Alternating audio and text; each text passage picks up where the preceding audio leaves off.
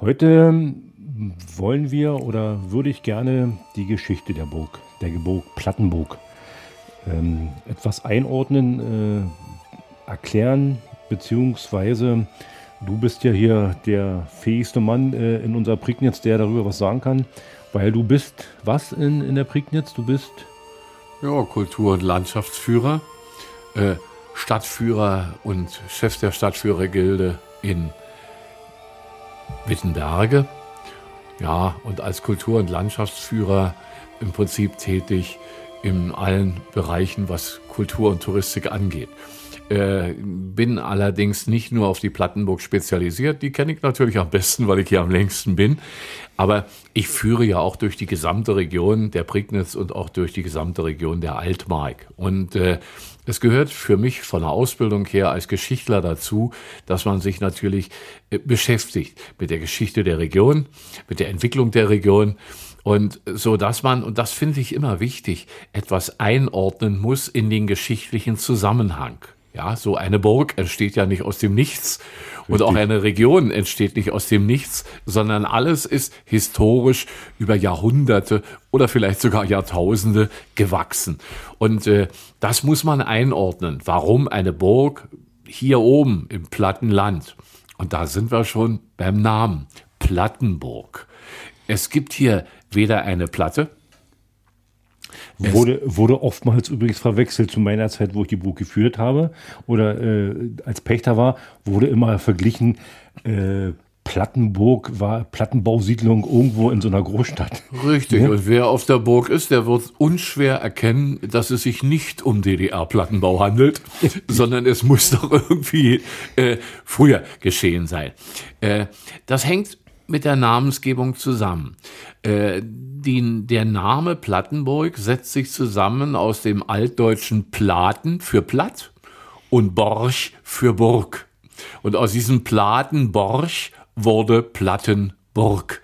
So setzt sich das geschichtlich zusammen, dass man weiß, was die Plattenburg heute ist. Die Plattenburg selber ist ja eine Besonderheit ist ja die letzte noch existierende Wasserburg im Norden Deutschlands, wenn mich nicht alles täuscht. Ja, das ist wahr. Es gibt höher, also bis, zur, bis zur Ostsee, muss man mal sagen, nichts mehr. Äh, es gab oder gibt noch Herrenhäuser und Schlösser, die manchmal umspielt sind vom Wasser, künstlich angelegt. Aber als Burg sind wir äh, als Wasserburg der letzte Standort vor der Ostsee. Es gibt hier und da noch Burgen zum Beispiel äh, Höhenburgen, die gibt es, aber keine Wasserburg. Und insofern sind wir als Wasserburg die größte und schönste Wasserburg Norddeutschlands. Und dann kommt noch dazu als Besonderheit, dass diese Burg nicht auf dem Hügel oder auf dem Berg liegt, sondern eigentlich mitten im Wald. Im Nirgendwo. Ja, ne? eigentlich im Nichts. Ja, Land der drei Meere, wie zu sagen. Mitten, ne? Land der drei Meere, mitten im Wald gelegen, idyllisch gelegen. Wer, ich sag's immer, wer hier übernachtet, wird morgens nur geweckt vom Gebrüll der Vögel. Genau, die Vögel hatten wir ja, die Pfauen, ne? Ähm, ja, die Burg ähm, selber, wann wurde die, ähm, sag ich mal, gegründet? Urkundlich erwähnt wurde sie erst mal 1319, wenn man die alles täuscht, oder? Ja, die urkundliche Erwähnung ist immer weitaus später. Mhm. Natürlich fehlt das Schrifttum davor. Aber hier muss man jetzt wirklich in die Geschichte greifen und zwar tief in die Geschichte greifen. Äh, unser Gebiet wurde früher besiedelt von Germanen.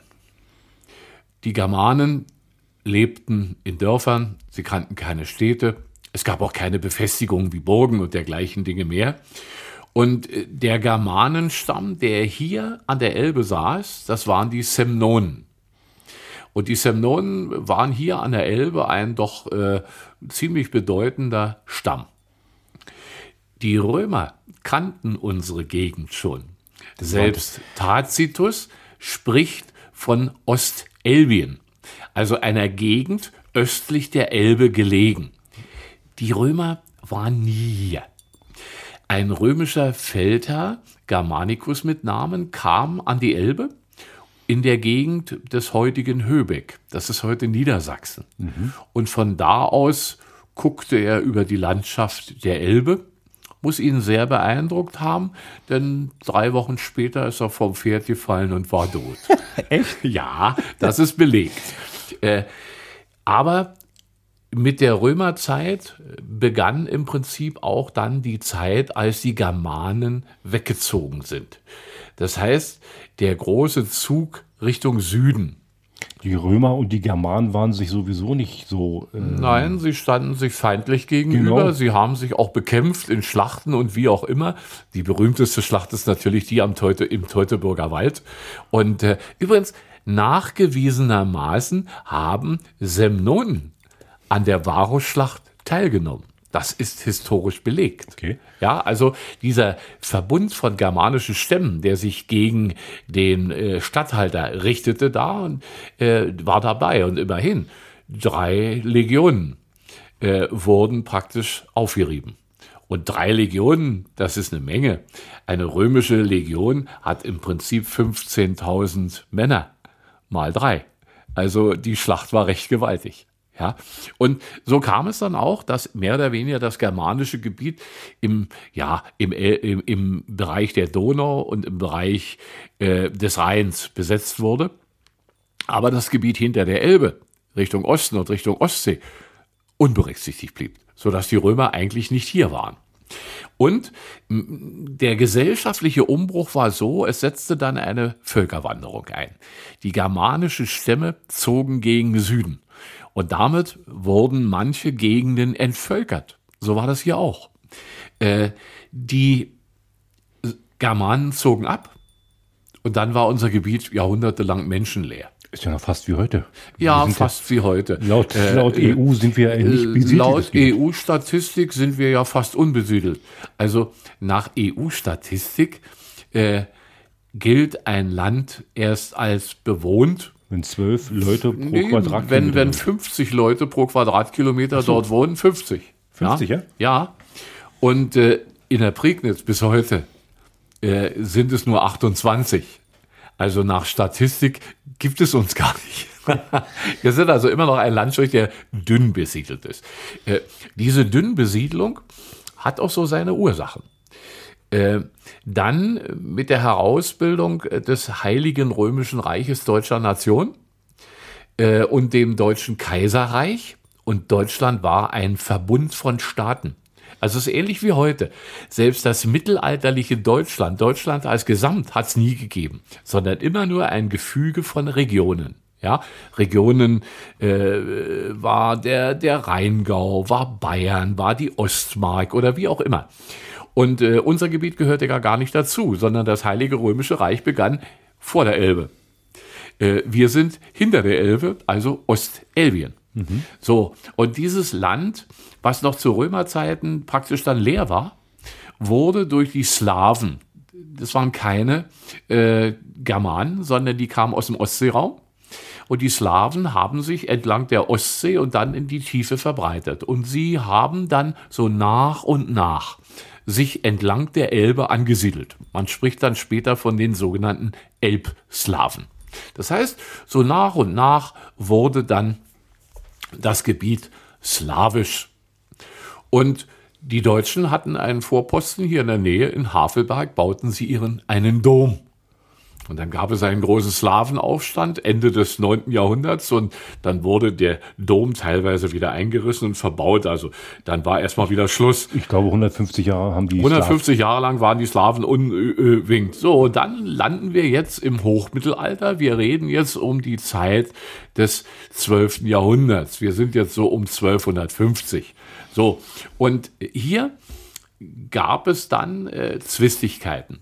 Natürlich äh, waren die großen Fürsten und der Kaiser untereinander zerstritten. Sie haben teilweise gegeneinander gearbeitet, nie miteinander. Jeder wollte seine Vorteile geltend machen und so entstanden natürlich auch Kriege. Und Kriege wurden immer geführt. Aber es gab eine entscheidende Komponente, äh, dass mit der Entwicklung der Kreuzfahreridee viele Ritter und ganze Ritterheere äh, gen Jerusalem zogen. Ja. Und äh, das war nicht gut für die Landschaft, sondern die wurde noch mehr entvölkert. Und so entstand manchmal auch ein Machtvakuum. So, und genau in dieser Zeit, so Mitte des äh, 12. Jahrhunderts, äh, hat sich dann das Machtvakuum so ausgedehnt, dass es große Kontrahenten gab. Es gab den Kaiser und er hatte einen großen Gegenspieler. Das war Heinrich der Löwe. Ein Herzog von zwei großen Gebieten, sehr reich, ein Verwandter. Und die welfischen Fürsten und die Fürsten der Nordmark. Albrecht der Bär, Otto von Meißen, um nur einige davon zu, zu nennen. Und die waren die Gegenspieler des Kaisers. Ja, und der Kaiser zog mit seinem Ritterheer Richtung Osten und als äh, auf den Kreuzzug und wurde geschlagen. Aber Heinrich, Albrecht der Bär und andere Fürsten haben das ausgenutzt. Sie haben ihm kein Kontingent gestellt, was sie hätten müssen, sondern sie haben für eigene Interessen äh, ihre Heere genutzt. Sie haben, als der Kaiser äh, in Kleinasien und im Orient war, praktisch selber angegriffen. Und das nennen wir heute den Wendenkreuzzug. Genau. Das heißt, sie planten einen Zug über die Elbe, um Ostelbien für sich zu vereinnahmen. Es waren zwei große Heerzüge. 1147 ging Heinrich der Löwe mit seinem Heer Richtung Schwerin und Rostock und Ostseeküste. Und Albrecht der Bär mit seinen äh, Getreuen und äh, den verbündeten Fürsten ging über die Elbe und eroberte das Gebiet der heutigen Prignitz, Ostprignitz bis hoch nach Prenzlau. Also heute doch ein recht großes Gebiet. So, das heißt, damit entstand dann auch ein völlig neuer Landstrich. Und äh, im Gefolge der Heere waren junge Ritter, landlos und besitzlos. Sie hatten nicht, es waren zweit-, dritt- und viertgeborene Söhne. Sie hatten keinen Besitz. Und nun konnten sie Besitz erobern. Da haben sie sich aufgeteilt untereinander. Ja, natürlich. Und das untereinander. So sind die großen Adelsfamilien der Gegend äh, dann groß geworden. Dazu gehören die ganz edlen ja, zu Pudlitz, die, ganz die von Ploto, die Podbielskis, die, die, die Quizzos. Die Quizzos ja, das, war, das waren aber nicht vergessen. Äh, ja, der Name Raubritter ist aus heutiger Sicht entstanden. Aha. Früher gab es den Begriff überhaupt nicht, weil untereinander lagen die immer in Fehde. Also Adelsgeschlechter haben sich immer bekriegt. Mhm. Und äh, die Quizzos waren nun, naja, sagen wir mal, die aktivsten. Und deswegen nannte man sie so. Äh, aber im Prinzip könnte man zu jedem Adelsgeschlecht dasselbe sagen. Ja?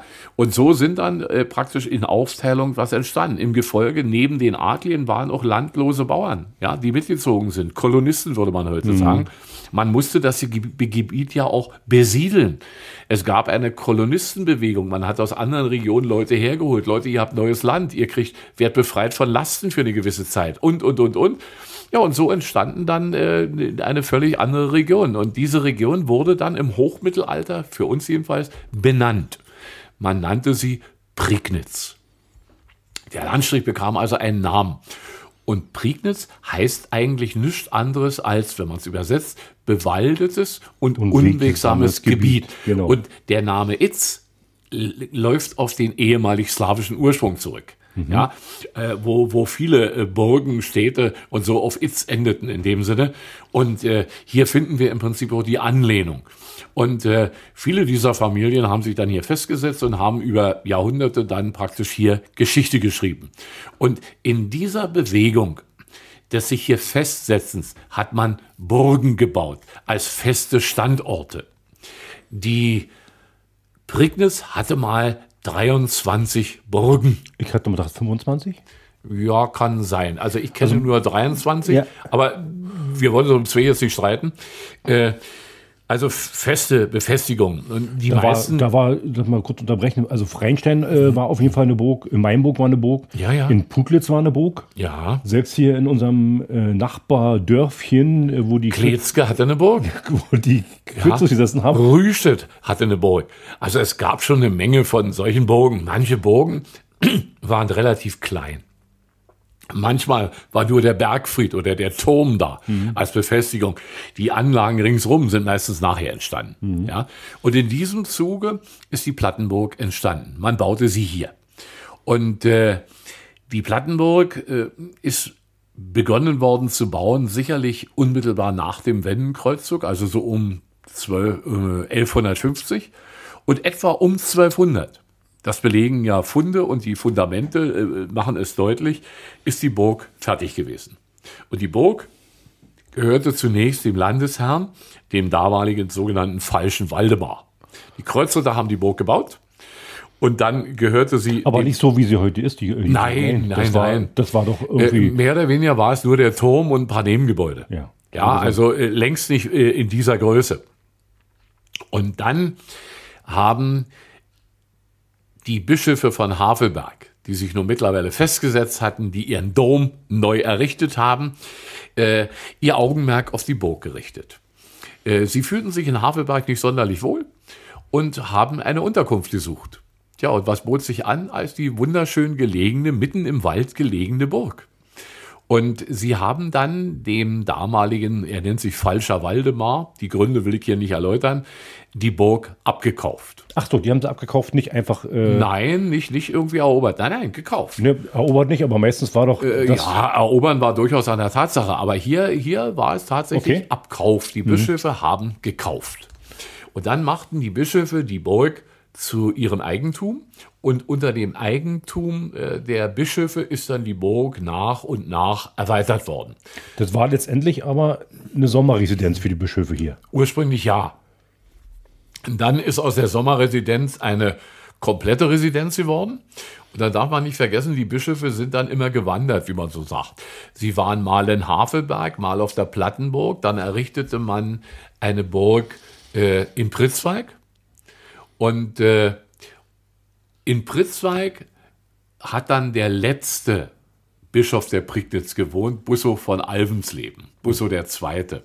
Und als der gestorben ist, ist praktisch das Land der Kirche frei gewesen. Muss man sagen, in dieser Zeit gab es die Reformation. Ja, Martin Luther. Und äh, durch die Bewegung von Luther, durch die Aufspaltung der Kirche und durch Reformationsbewegung äh, ist viel in Bewegung gewesen.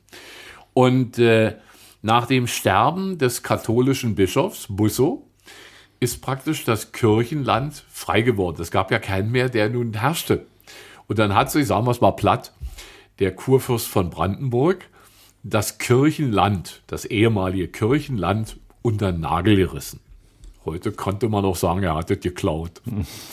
äh, aber was soll er nun mit Enaburg so weit weg von seiner Residenz in Potsdam? Also hat er die Burg umgewandelt, nicht freiwillig. Er hatte einen Kämmerer. Der Kämmerer hieß Joachim von Saldern. Richtig. Oder hieß er Matthias? Joachim oder Matthias? Puh, können wir. Matthias, glaube ich. Musste noch mal einkürzen. Ja, Matthias von Saldern. Und äh, Joachim II. hat unfreiwillig die Burg abgegeben. Denn Matthias äh, war Kämmerer, die Familie war vermögend, sie kam aus dem Raum Braunschweig-Hannover. Bisherhin eigentlich unbedeutend, aber sie hatten Geld.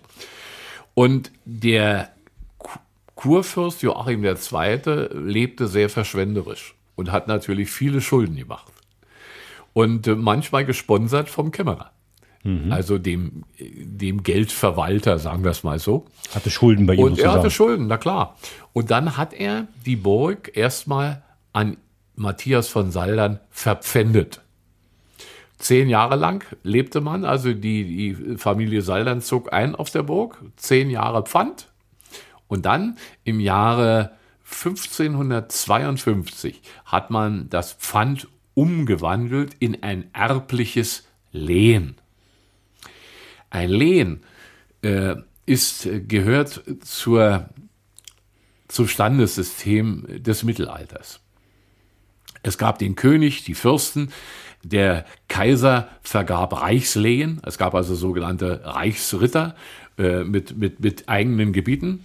Und in den einzelnen Regionen gab es Fürsten oder Grafen, die selbst ihrerseits äh, Lehen vergaben. Und so vergab natürlich auch der Landesherr ja, Lehen an seine Untertanen, an, an Adlige. Vergabe, Lehen gibt's nur an Adlige, ist also eine Adelsherrschaft. Und so wurde, wurden die Lehen aufgeteilt und das Lehen der Plattenburg war ziemlich groß. Es war die Burg, die Stadt Wilsnack und noch 26 Dörfer ringsrum. Das heißt, es war ein großes Lehen, äh, die unter, unter der Herrschaft äh, natürlich dann manchmal auch litten. Denn der Adel hat nicht nur äh, Segen für die Landschaft bedeutet, er hat natürlich auch ausgebeutet, er war ja der Gerichtsherr. Genau, er konnte tun und lassen, was er, er konnte wollte. tun und lassen, was er wollte. Das war eben mittelalterlich geprägt. Und so war die Burg natürlich nicht unwesentlich war für unsere zu, Region. War denn zu der Zeit, waren es die Bauern noch Leibeigene oder waren die dann äh, schon mehr oder weniger sich selbst? Ja, es gab immer zwei Sachen. Es gab die Leibeigenen, die es ja sehr lange gab, bis ins 19. Jahrhundert hinein. Und dann unterschied man äh, ja dann zwischen äh, den, äh, den Freien, es gab immer freie Bauern. Aus diesen freien Bauern wurden später äh, die Hüfner, Halbhüfner und Ganzhüfner. Mhm. Ja, man be benannte sie. Daraus entstanden äh, vom Namen her Kleinbauern, Mittelbauern und Großen Bauern, okay. Großbauern. Ja, das ist, ist, daraus entwickelt. Und die Hufstellen in dem Sinne. Äh, nun war es auch so, nach Möglichkeit wollten auch die gerade die, die örtlich ansässigen Adligen ihren Besitz vermehren. Ein Dorf hatte immer einen gewissen Anteil an Freistellen. Das heißt, die Freien des Dorfes hatten eigenen Acker. Manchmal hatte auch die Gemeinde selbst, äh, das Dorf selbst hatte eigenes Land und eigenen Wald. Und äh, den haben natürlich immer die größeren Bauern abgefasst. Die Landarmen und die Kleinen waren natürlich, und die natürlich die Leibeigenen immer die Gebeutelten. Und dann hat man, und das war die Zeit, war genau die Zeit, in der die Burg gegründet wurde, haben die ihren Besitz vergrößert. Also im 16. Jahrhundert, so zwischen 1550, 1600, 1700, haben dann die Adligen dafür gesorgt, dass sie ihr Land verbreiterten, erweiterten. Das heißt, die freien Flächen, der freien Bauern wurden mehr oder weniger gekappt. Man hat ihnen Geld geboten. Das heißt, der Adlige bot ihnen Geld, so nach dem Motto, du kriegst von mir jetzt, sagen wir mal, 10 Mark. 10 Mark war eine Riesensumme, ja, äh, weil in Gold oder in Silber bezahlt wurde. Du kriegst 10 Mark und morgen verschwindest du von deinem Hof. Sieh zu, wie du fertig wirst, mitsamt Familie. Da die nicht hatten, haben die das Geld genommen, sind in Städte abgewandert. Da gehörten sie später zur Armut, denn das Geld war sehr schnell aufgebraucht. Aber durch den kalten Trick von hinten haben die Adligen ihr Land erweitert. Ja, man nennt diese Zeit das sogenannte Bauernlegen. Es überstanden die größeren, ja, und das andere wurde dann erweitert. Und so hat man, naja, mehr oder weniger seinen Besitz dann auch erweitert. Das war nicht sonderlich freundlich und nicht sonderlich schön. Äh, eine Bemerkung am Rande dadurch, dass viele Bauern so aus ihren Dörfern vertrieben wurden, die wussten nicht, was sie sollten. Dann haben sie sich manchmal organisiert äh, in Wäldern. Ja, war eine unwegsames Gebiet. Straßen wie heute gab es ja nicht. Und dann haben sie aufbegehrt. Sie wurden zu Räubern. Übrigens, da sind wir fast bei der Geschichte vom Räuber Clemens in Pritzweig. Ja. In dieser Zeit fällt das nämlich auch. Man hat dann äh, Räuberbanden gebildet und dann Kaufmannszüge überfallen und so, weil die waren ja plötzlich, äh, naja, die waren wie vogelfrei. Die wollte keiner in der Stadt auch nicht. Ihr Geld war schnell aufgebraucht. Mhm. Und da war die Prignitz zum Beispiel verschrien als unwegsame Gebiet und als Räubergebiet. Also geht nicht in die Prignitz. Ja, ja so. Und man kann auch gleichzeitig daran ablesen, so entstand zum Beispiel in Wittenberge, damals noch eine sehr kleine Stadt, äh, 1582 äh, die Schützengilde. Das heißt, die Bürger der Stadt mussten sich schützen vor Räuberbanden und haben dann eine Schützengilde gebildet, um solche Räuberbanden von der Stadt abzuhalten. Es gibt also diese Synergieeffekte. Manchmal ist kurios. So, die Saldern haben dann bis 1945 die Burg als Lehen gehabt. Mit der Enteignung durch die Bodenreform und durch die Enteignung der Kriegsverbrecher und Junker oder wie auch immer, wurde dann die Burg den Saldern genommen. Sie verließen die Burg. Aber die Saldern haben in, in ihrer Zeit die Burg äh, ausgebaut. Und ja, selbstverständlich. Die haben aus dem gemacht, äh, die, was die Burg heute eigentlich darstellt. Die ne? eigentliche Burg mit all ihren Umbauten und Anbauten, äh, Knappenhaus, große Scheune, äh, den, das, den Bereich des Burgkellers, also das ehemalige Back- und Brauhaus und, und, und, und. Natürlich, äh, die Burg äh, wurde schon zu einem Refugium. Es war nicht mehr die Burg von 1200. Genau, es war ja, es gab ja früher die Oberburg und Ja. die Unterburg. Richtig. Ne, und die Unterburg wurde ja später gebaut. Die Oberburg war 1178, glaube ich, äh, wurde die Oberburg angefangen zu Ja, ja. bauen. Und dann wurde die Burg ja nach und nach erweitert. Ne? Und dann, äh, wie Sie war. haben auch für den Umbau der Burg gesorgt. Äh, maßgeblich war ja ein Architekt, äh, Stühler, der die Burg umgebaut hat, so wie heute. Der alte, der alte Bergfried, den es ja mal gegeben hat, ist ja schon im 15. Jahrhundert zusammengefallen. Der heutige Burgturm ist ja eigentlich mehr oder weniger modern. Der, der Bereich sieht ja heute so aus. Er ist ja im, um 1850 geplant und gebaut worden, nachher so mit seinem heutigen. äh, Und hier gibt es auch viele Synergieeffekte.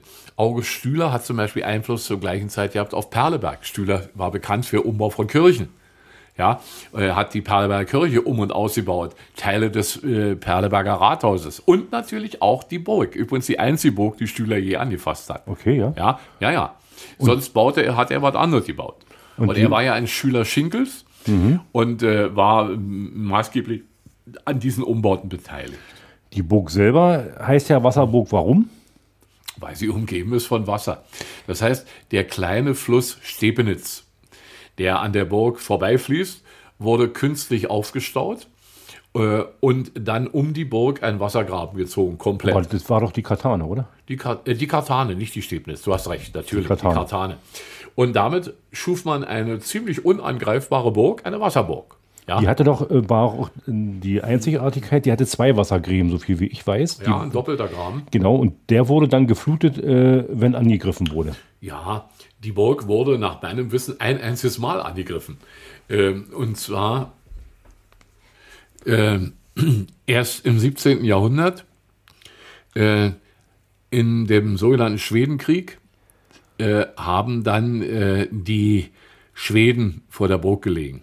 Die Schweden waren schon mal da, denn im Dreißigjährigen Krieg waren die Schweden schon mal da. Ja, aber dann haben sie versucht, die Burg zu belagern. Man hat geflutet, sie sind nicht reingekommen. Die Schweden sind abgezogen von der Burg Richtung Färbelin. Ja, die haben doch in Wittstock neu gehaust, wenn man die alles täuscht, ne? Ja, natürlich. Und äh, die Richtung Färbelin und in Färbelin trat ihnen dann der Kurfürst von Brandenburg gegenüber mit einem kleineren Heer und hat in einer Schlacht von Färbelin die Schweden besiegt. Nachdem sie also von der Brandenburg kamen, muss man dazu sagen. Und äh, naja, die Schweden zogen sich generell aus Europa zurück und sind seitdem eigentlich nicht wieder aus dem Nest gekrochen. Die haben diese Burg aber nicht äh, einnehmen können. ne? Nein, konnten sie nicht. Die, durch das Fluten der Wassergräben kamen sie nicht ran. Drei Tage Belagerung und dann war Schluss. Und sind freiwillig abgezogen. Ja, mussten sie, blieb nichts anderes über. Ich dachte, da gab es einen, einen sogenannten ähm, Brief, die der, die der Schwedenkönig verfasst hat, um, äh, weil man sich geeinigt hatte. das ist was anderes. Aha. Äh, die Belagerung der Burg äh, war später, äh, im späten 17. Jahrhundert. Zur Zeit des äh, Dreißigjährigen Krieges äh, waren die Schweden ja schon mal hier. Da wurde die Burg eingenommen, also nicht durch Kämpfe. Und die Saldern wollten unbedingt ihre Burg behalten. Und der Schwedenkönig Gustav Adolf II. sah es damals zu Werben. Er hat Werben belagert. Äh, ein Elbstädtchen. Von hier 40 Kilometer Luftlinie weg. Und äh, die Saldern haben einen Trick angewandt.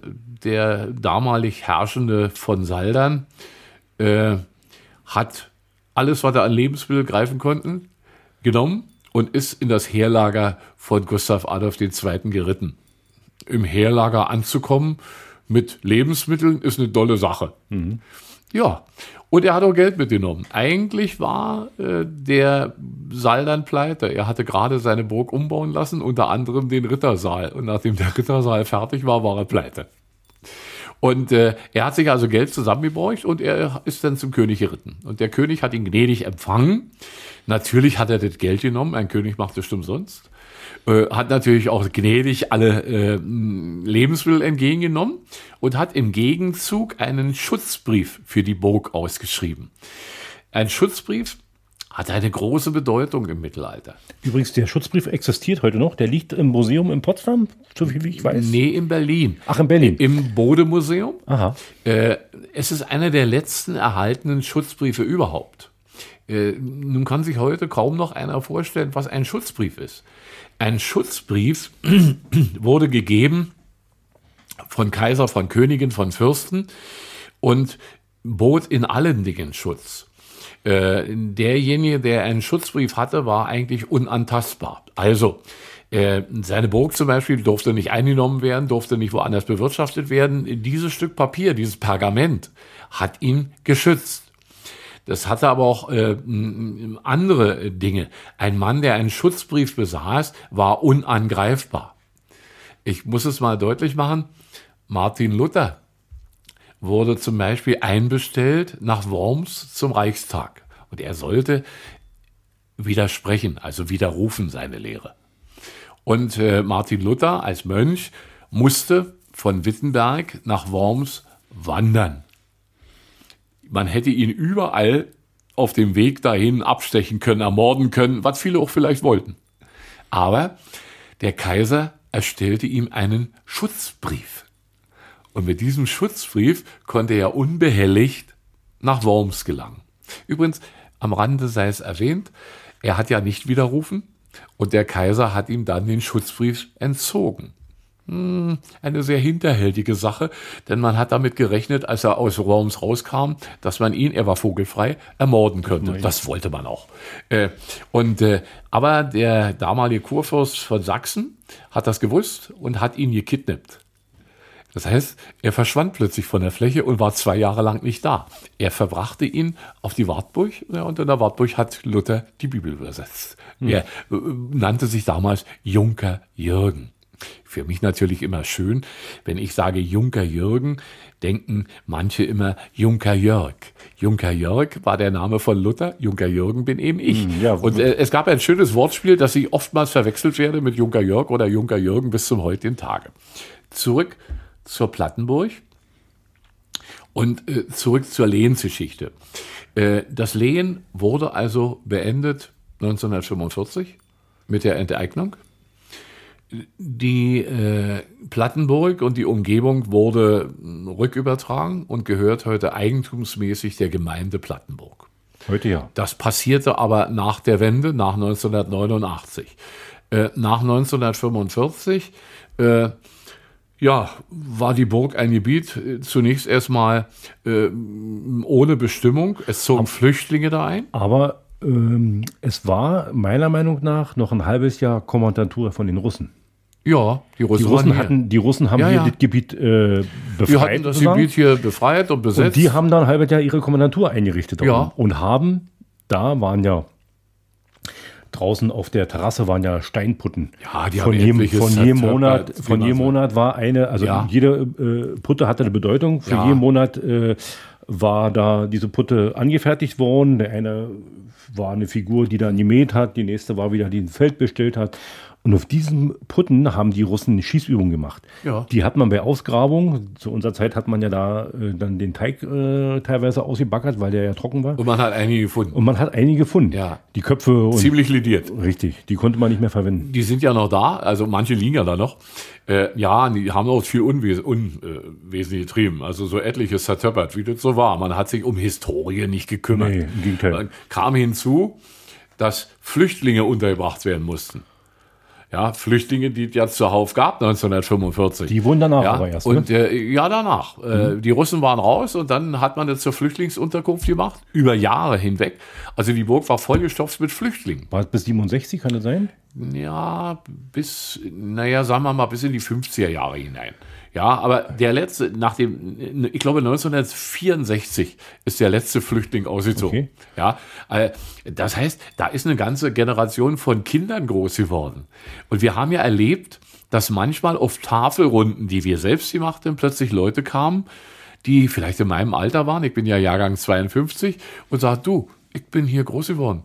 Ich war hier Kind. Ich bin hier geboren. Auf der Plattenburg. Ja. ja. Also ich kenne ich kenn auch äh, eine ältere Dame war mit ihrer Tochter da und die sagte, sie hat äh, auf der Plattenburg äh, gelebt damals als Flüchtling. Mhm. Und da war ja die Oberburg und das sogenannte Knappenhaus, die beiden äh, Objekte waren ja, die beiden Gebäude, nicht Objekte, die beiden äh, Gebäude waren ja dafür gewesen, die äh, Flüchtlinge unterzubringen. Ja.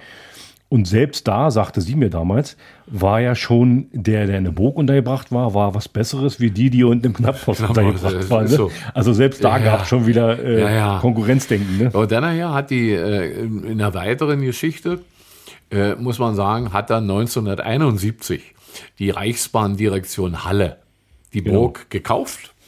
Und hat dann Ferienlager Und hat ein Ferienlager für Kinder daraus gemacht. Aber man muss sagen, die Oberburg äh, der untere Bereich ist mehr oder weniger verfallen. Da gab, glaube ich, äh, gibt es ein Bild, da war ein, so ein Maschendrahtzaun. Ja. Der wurde da der wurde gespannt. quergezogen, dass da keiner in den Ruinen fällt. Richtig. Äh, ja, äh, man hat auch zeitweise auf dem, auf dem unteren Burghof so eine Art Planschbecken gebaut. Wie so eine, heute würde man sagen Swimmingpool. Swimmingpool. Auch genau. sowas hat es gegeben.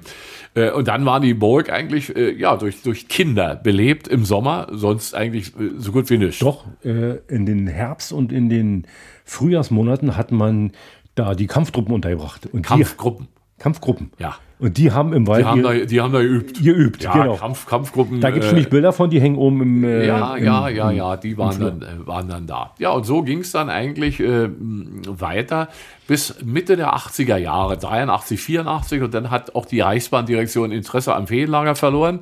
Jetzt äh, wären große Investitionen nötig gewesen, um das zu modernisieren. Und dann hat man die Burg mehr oder weniger nicht mehr genutzt. Dann stand sie im Leerstand und verfiel. Also im Wesentlichen war der 80er Jahre Verfall. Da muss man dazu sagen, dass äh, zu DDR-Zeiten waren so eine Bogen nichts wert. Ähm, ich sag mal so wie Sanssouci und Dresdner Zwinger, die Sachen, da hat, sich, da hat man sich drum gekümmert. Ja. Aber so eine Sachen, die auf dem Land irgendwo im Busch sind, ähm, da hat man eigentlich, kein Geld für verschwendet und beziehungsweise, wie gesagt, war ja auch in, in, in volkseigenen Betrieben und die haben natürlich dementsprechend äh, da. Man hatte kein Interesse. Und hinzu kam, nach sozialistischem Verständnis war der Adel ja etwas Reaktionäres. Richtig. Und insofern hatte man auch so da nichts weiter. Es gab dann im Gegenende der DDR erste Tendenzen, bestimmte Dinge wieder aufzuarbeiten oder wiederherzustellen in dem Sinne, aber es ist bei Anfängen geblieben. De facto wurde nichts gemacht. Ja, und dann kam die Wende. Und mit der Wende 1989, 90 hat sich ein Förderverein von interessierten Leuten für die Burg gegründet. Im Förderverein war unter anderem der Landrat, der damalige Landrat und viele andere, die sich dafür vereinen. Und die Burg wurde, das ist wichtig, eigentumsmäßig rückübertragen und gehört heute eigentumsmäßig bis heute der Gemeinde Plattenburg. Und nun war die Gemeinde Plattenburg angehalten, etwas für die Burg zu tun. Ich kannte das so, dass ähm, die Deutsche Reichsbahndirektion Halle die Burg dem Land geschenkt hat.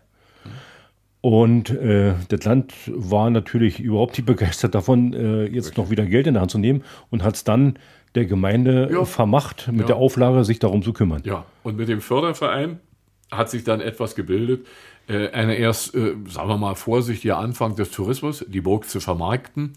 Es ist nicht einfach.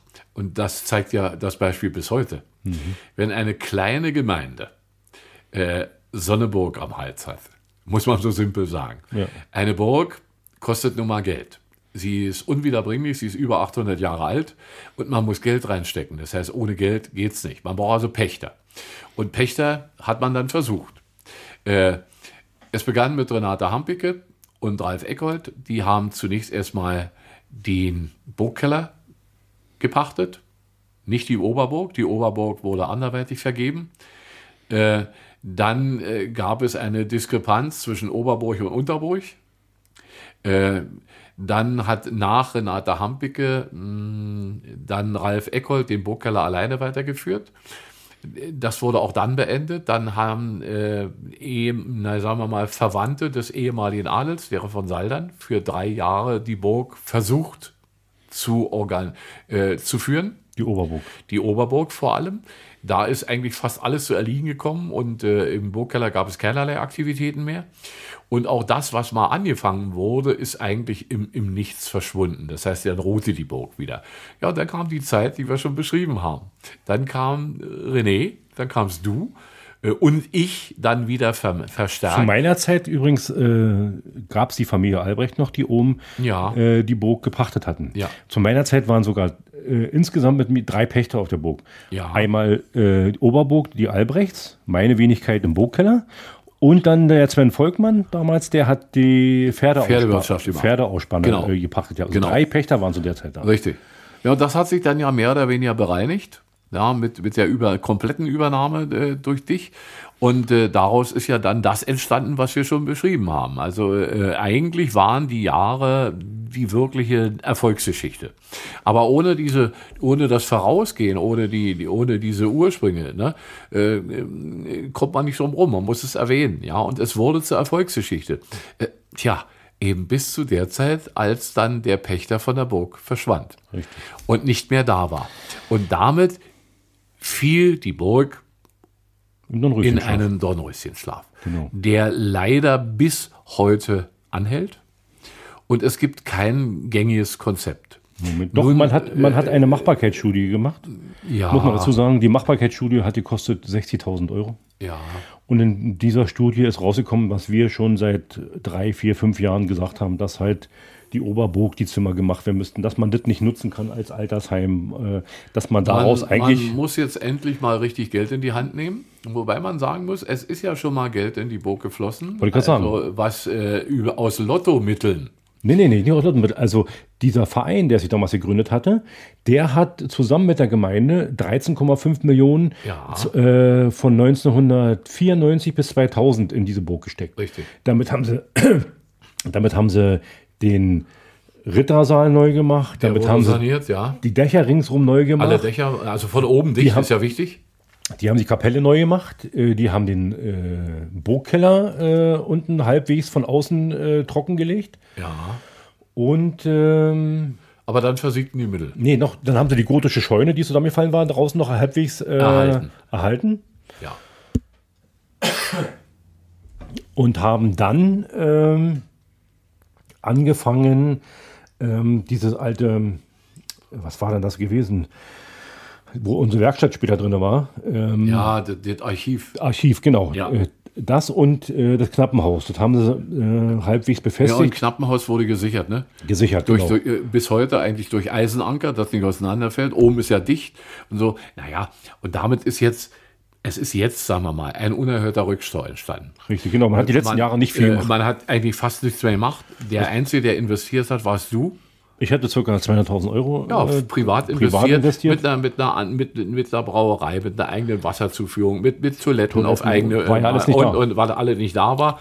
So, und jetzt ist praktisch der Dornröschenschlaf da und jetzt kostet das richtig Geld. Hm. Das heißt, wenn man jetzt sich das ansieht, auch das Angebot der Gemeinde, wer kaufen will, muss im Prinzip, sagen wir mal, rund 20 Millionen in die Hand nehmen. laut ihren Gutachten Laut dem Gutachten. waren um- 21 Millionen ohne äh, ja, ja.